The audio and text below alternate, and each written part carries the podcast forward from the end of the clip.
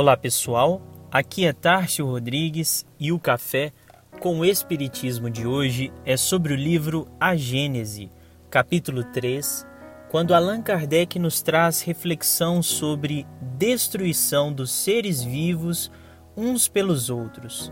E selecionamos alguns trechos dos comentários onde ele nos diz: Nos seres inferiores da criação, naqueles a quem ainda falta o senso moral, em os quais a inteligência ainda não substituiu o instinto, a luta não pode ter por móvel senão a satisfação de uma necessidade material. Ora, uma das mais imperiosas dessas necessidades é a da alimentação. Eles, pois, lutam unicamente para viver, isto é, para fazer ou defender uma presa, visto que nenhum móvel mais elevado os poderia estimular. É nesse primeiro período que a alma se elabora e ensaia para a vida. No homem, há um período de transição em que ele mal se distingue do bruto. Nas primeiras idades, domina o instinto animal e a luta ainda tem por móvel a satisfação das necessidades materiais.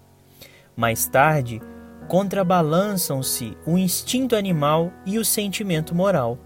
Luta então o homem não mais para se alimentar, porém para satisfazer a sua ambição, ao seu orgulho, a necessidade que experimenta de dominar. Para isso, ainda lhe é preciso destruir. Todavia, à medida que o senso moral prepondera, desenvolve-se a sensibilidade, diminui a necessidade de destruir, acaba mesmo por desaparecer, por se tornar, tornar odiosa. Então o homem tem horror ao sangue. Neste item, Kardec traz um debate de extrema relevância para compreendermos o nosso passado de destruição e as transformações do futuro. Comentando sobre destruição dos seres vivos uns pelos outros, ele vai lembrar que essa destruição, seja para a alimentação ou até nas guerras mais recentes, são elementos de transformação da matéria por uma competição natural que menos parece se, se coadunar com os atributos divinos. Ele diz que é necessária a luta para o desenvolvimento do espírito. Na luta é que ele exercita suas faculdades. O que ataca em busca do alimento e o que se defende para conservar a vida usam de habilidade e inteligência, aumentando em consequência suas forças intelectuais.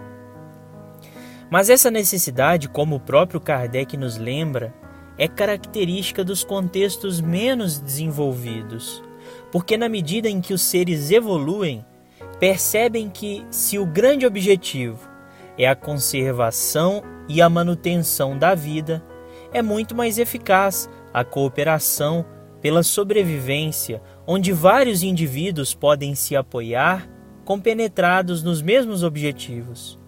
E mesmo no ponto em que estamos, que parece de culminâncias evolutivas, ainda persistem as divergências, mesmo que circunscritas ao campo das interpretações. Por isso, nós precisamos de muito tato e ponderação em nossas colocações para refletirmos o bem, deixando o campo aberto para a colaboração de todos. E na medida em que a sociedade evolui, os homens percebem que a necessidade é o aprimoramento da inteligência direcionada para a continuidade da vida.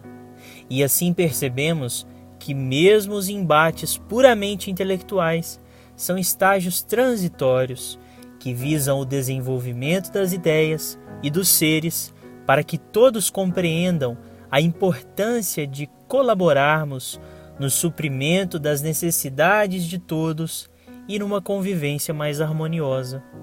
Como conclui Kardec, a luta é sempre necessária ao desenvolvimento do espírito, pois, mesmo chegando a esse ponto, que parece culminante, ele ainda está longe de ser perfeito.